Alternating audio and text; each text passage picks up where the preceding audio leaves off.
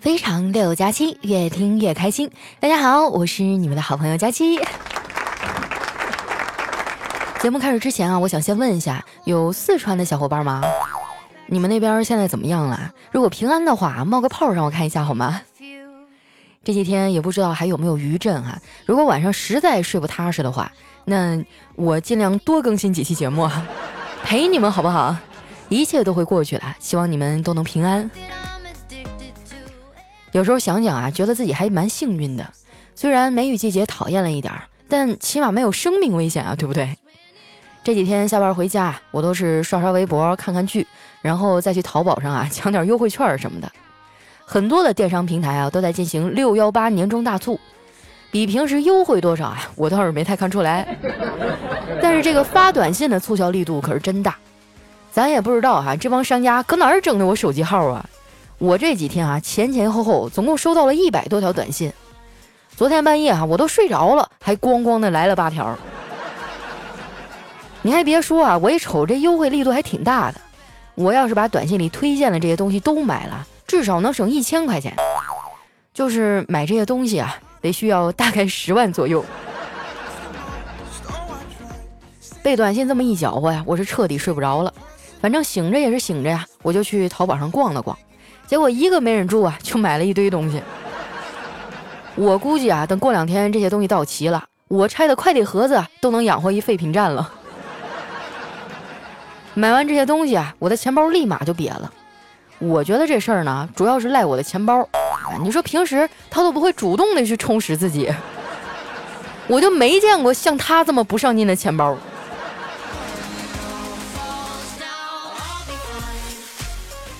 不得不说啊，现在的物流真的是越来越快了。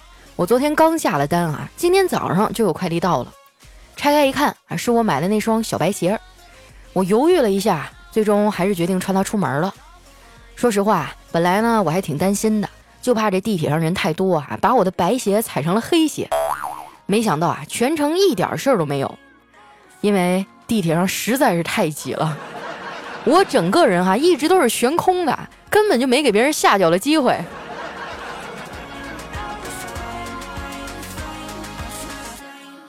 到了公司啊，一进门就看到这帮小姑娘堵在门口讨论昨天的购物节呢。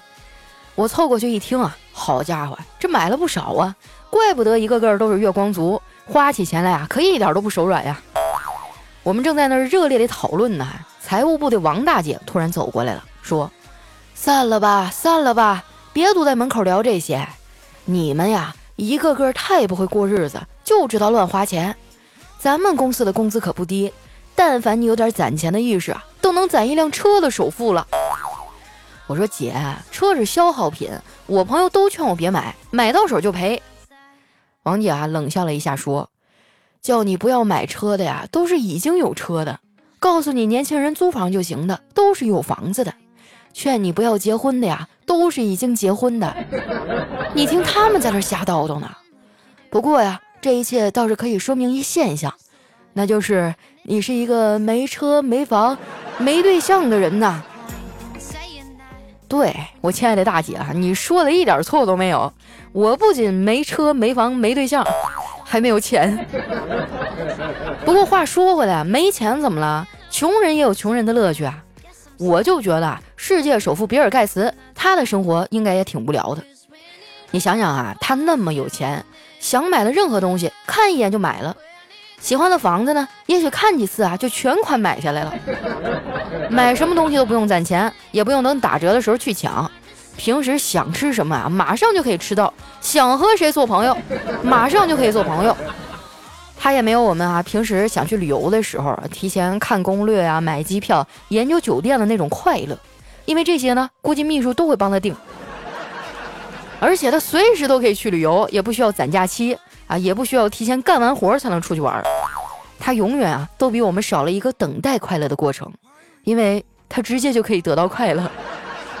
你说烦不烦啊？老是这样的日子，这还能不能过了？说到这儿哈，我都有点同情比尔盖茨了，他也太可怜了吧？你说怎么会有人把生活过成这样呢？大家都知道啊，我这个人呢，心里就很善良，就看不了别人受苦，所以。比尔盖茨要是听到我们这期节目哈，请联系一下我，我真诚的愿意哈为你去受生活无聊的苦。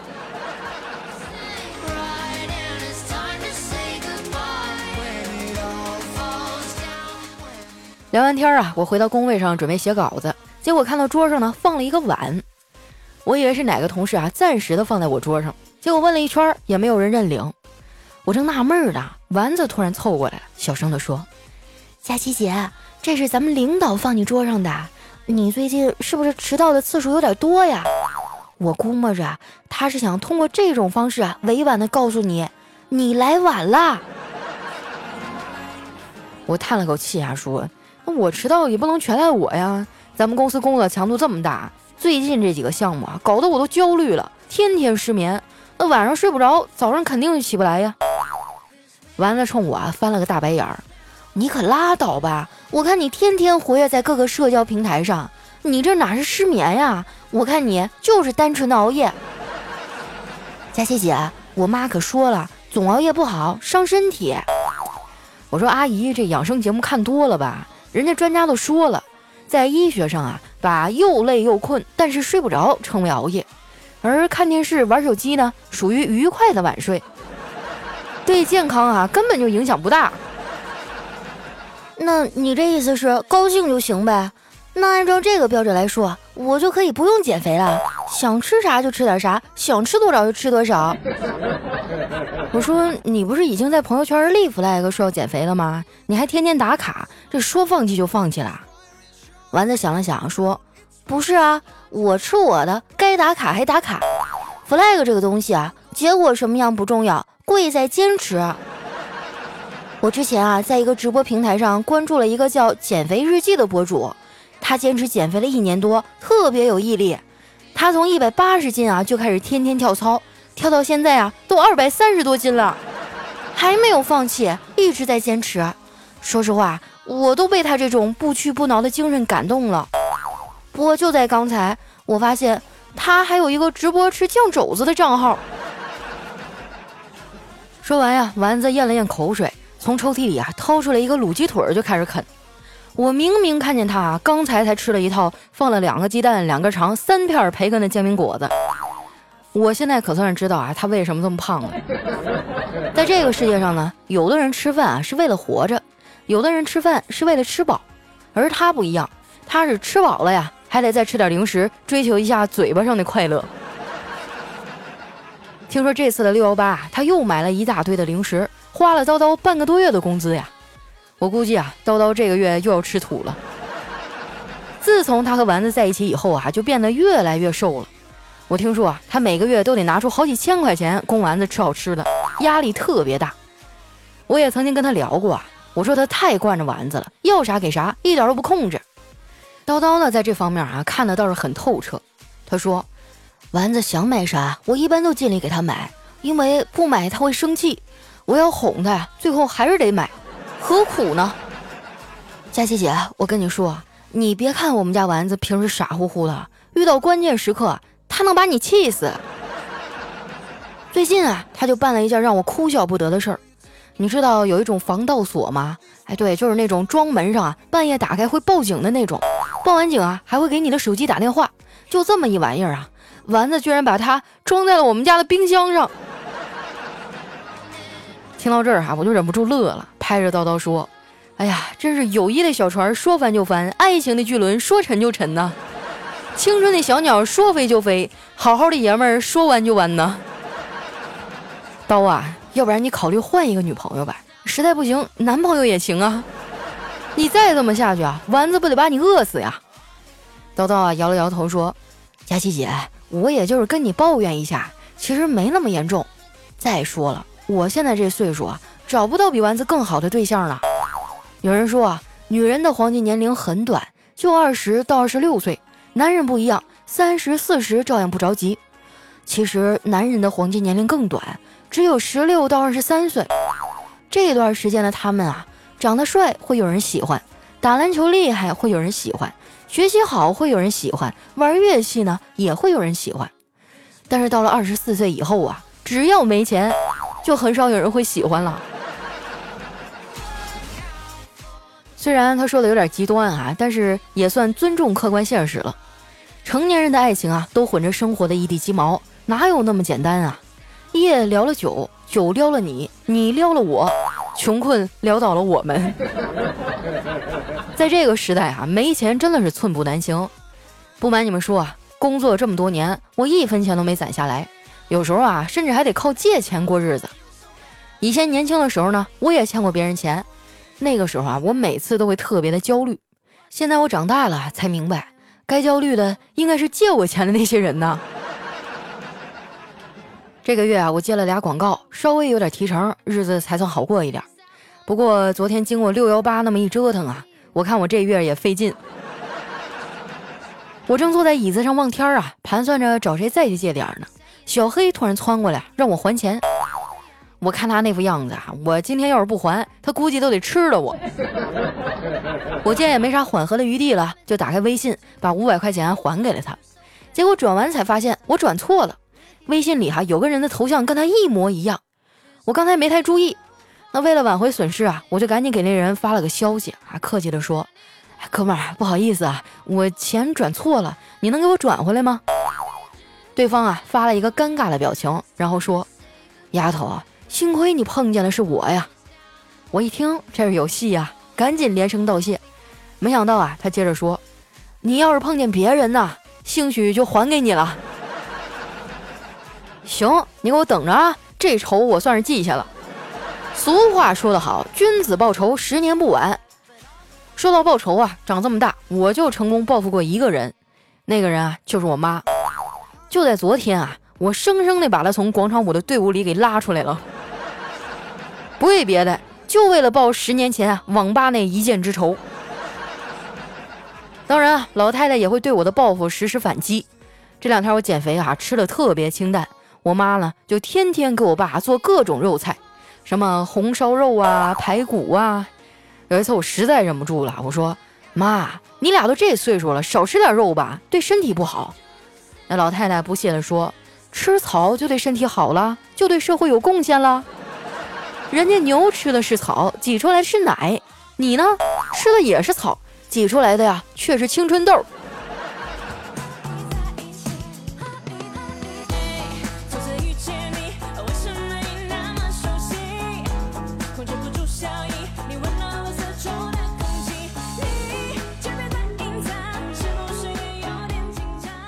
人生在世不称意，买个东西解解气。如果还觉不满意，来听非常六加七。怎么样啊？我这首诗做的是不是还可以？如果我早出生个二百年啊，没准历史书上还有我的一席之地呢。喜欢我的朋友还记得关注我的新浪微博和公众微信，搜索“主播加气”的字母全拼。有什么想对我说的话呢？可以留在我们节目下方的留言区哈。首先的这位呢叫 C 卡 Dare。他说：“佳期啊，最近开始听你的节目，觉得很喜欢。听到有一期呢，你回复一个患有红斑狼疮的听友，很走心，很温暖。人生啊，总有很多不可预测的事发生。我患了眼疾，现在视力很差。一个月前从单位离开了，现在只能在家里待着。为了家人，为了孩子，我会坚强的面对生活。好在有你的节目陪我，还能轻松一点。谢谢你。”呃，具体是哪方面毛病啊？你可以说一下，我看咱听友里啊有没有这方面的医生，你们可以交流交流。再说了，现在科技这么发达，肯定会治好的。你就当给自己休个假啊，在家好好陪陪孩子。你看我们这些苦逼的打工族哈，一天天的想休个假多难啊！领导想方设法把我们留下来加班。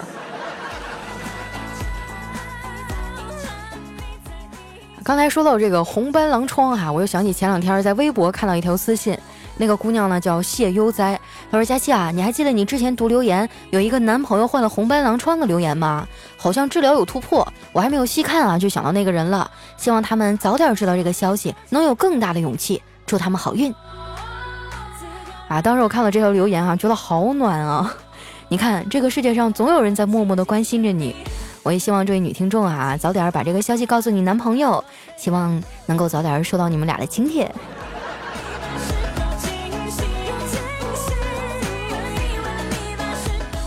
来看一下我们的下一位啊，叫六月，他说佳期啊，听你的节目五年了，从本科到研究生，从初恋到分手到前任到订婚，结果啊，在订婚的前期又分手了。不过这些都不重要，说这些啊，就是为了安慰安慰你。小姐姐现在有男朋友了，是我高中的班长，我七年前喜欢的人。最重要的是啊，竟然还是他跟我表的白，差不多三个幺八零，你懂的，一定要读我哟。第一次留言就给你啦。我不懂啊，你给我解释一下，三个幺八零，具体是指哪个部位？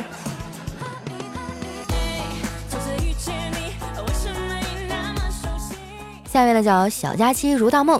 他说：“有没有一种公司能月入一万五，不用负责任何事儿，一年休息一百二十五天以上，职场关系融洽，做事指南一目了然，不用应对突发事件，弹性工作制，可以下午一点再去上班，一周上四天，每年三次奖金，每次至少二点五个月的工资，赠送一套八十平米的温馨房子（括号并赠送家具）。有的话，我想去这里上班。哎，醒醒哎，朋友。”你知道章子怡的闺女叫什么吗？叫醒醒。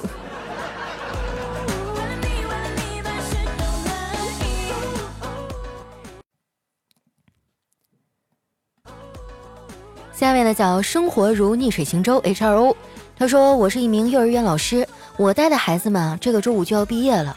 今天去角游戏，我听到小朋友们在讨论要送我什么礼物，有的说要送裙子，有的说啊要送吃的，有的说要送房子、车子，还有的说啊要送我一个帅气的男朋友。呃，那个说要送我帅气男朋友的小男生，你是认真的吗？哎，我估计啊，他是想让你等他长大，或者是选择他爸。下面呢叫八零后郑成，他说佳琪姐在一个城市打拼了这么久，终于买了房子，今天是第一天住进去。虽然房子条件不完美，但是是我自己打拼出来的，感觉很幸福。感谢佳琪姐陪我走过那么多风风雨雨的日子，希望你能一直陪我走下去。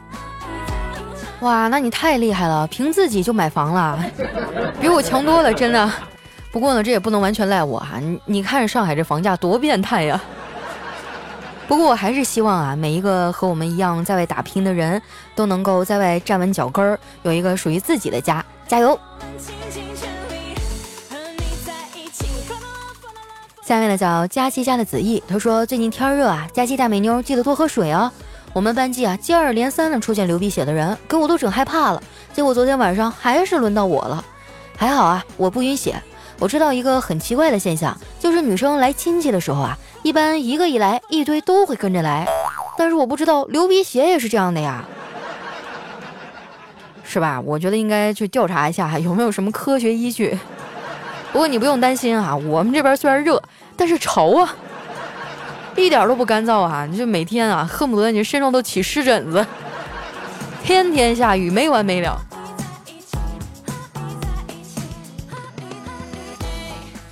下面呢叫静默，他说佳琪啊，你说为什么小动物圆滚滚、肉嘟嘟的就很可爱，人胖乎乎的就被嫌弃呢？我和朋友抱怨太不公平了。我朋友想了一下，跟我说，嗯，可能是因为你没有毛吧。谁说我没有毛啊？你等会儿，我把裤腿撸上来给你看。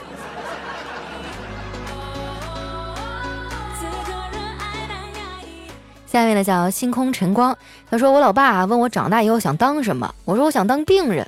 老爸说哪有人想当病人呢？嗯，那我想当医生。老爸说，呃，医生还不错，还有吗？嗯，我想当护士。老爸说护士太累了吧？那那我想当空姐。老爸说空姐有什么好的呀？那那送外卖也不错。老爸说你是不是偷看我电脑了啊？这位听众哈，我怀疑你在开车，但是我没有证据。下面呢叫某之璇，他说有一天啊，佳期和丸子去饭店吃饭，佳期呢要了一碗饺子，结果老板啊送过来的时候居然只有几粒米饭，啊，佳期就问他们这碗里怎么还有米饭呀？老板解释啊说啊。现在不是有活动吗？买饺子送米饭粒儿。当佳期正在吃饺子的时候呢，就听见那老板啊教训厨师：“我和你说了多少次了啊，让你做饭刷锅，你就是不刷。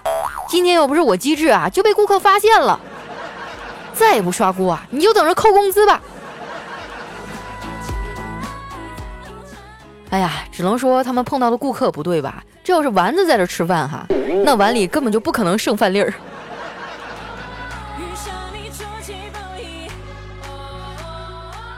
下面来讲佳期的陆墨，他说去女朋友家闲着没事儿去看岳父大人的收藏品，发现了一个古色古香的木屋摆件儿。这个摆件儿呢也挺奇特哈，底部竟然有一个隐蔽的鲁班锁。我由于以前啊研究过这种带玄机的摆件儿，便拿下来想表现一下。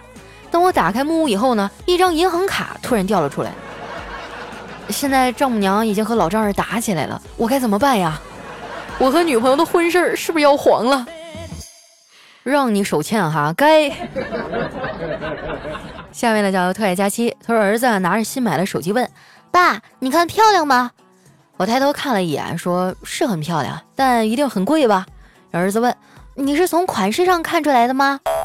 我说：“不是从你妈脸色上看出来的。”哎，我觉得这个段子有点失实哈。我妈给我花钱的时候，那从来都是眼都不眨一下。但是对我爸就不一样了，买袜子都得买十块钱五双的。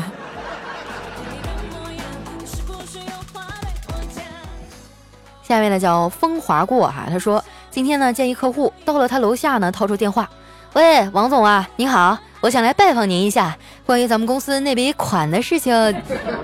哎呦兄弟，真是不巧啊，我现在在外地出差，要不咱们改天再约。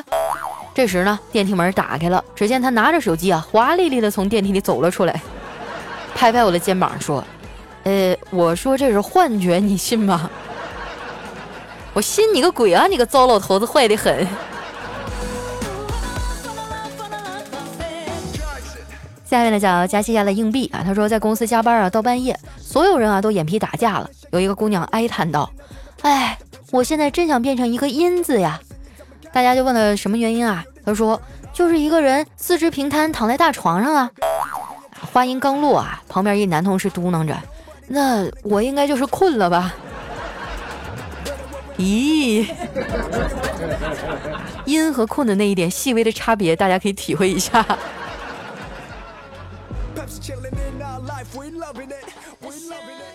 下面呢叫佳期的男朋友徐蔡宽，他说前段时间啊，家附近的咖啡店呢突然挂出一块牌子，说对不起，本店没有 WiFi，请和你身边的人多多交流。瞬间哈击中内心，觉得真棒，哎，早就该这样干了。今天呢一个老朋友来看我啊，我就带他去了这个咖啡店，没想到啊，这个到了一看呢，发现那店倒闭了。咋了？没 WiFi 不能用 4G 啊？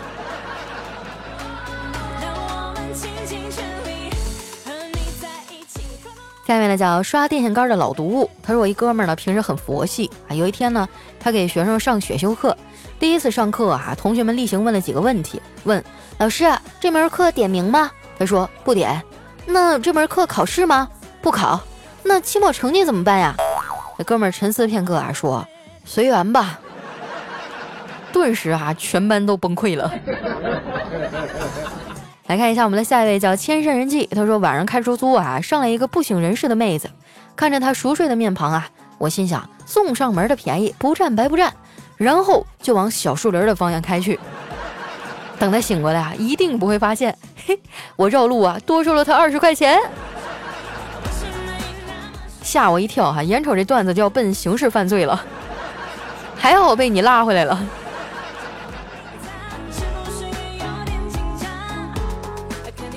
来看一下我们的最后一位啊，叫呵呵。他说今天上班啊，遇到一件搞笑的事儿。我听到别人呢打电话到电台点歌，有一个男人啊打电话进去说：“我是外地人，现在回家的车票买不到了，只好在这里过年了。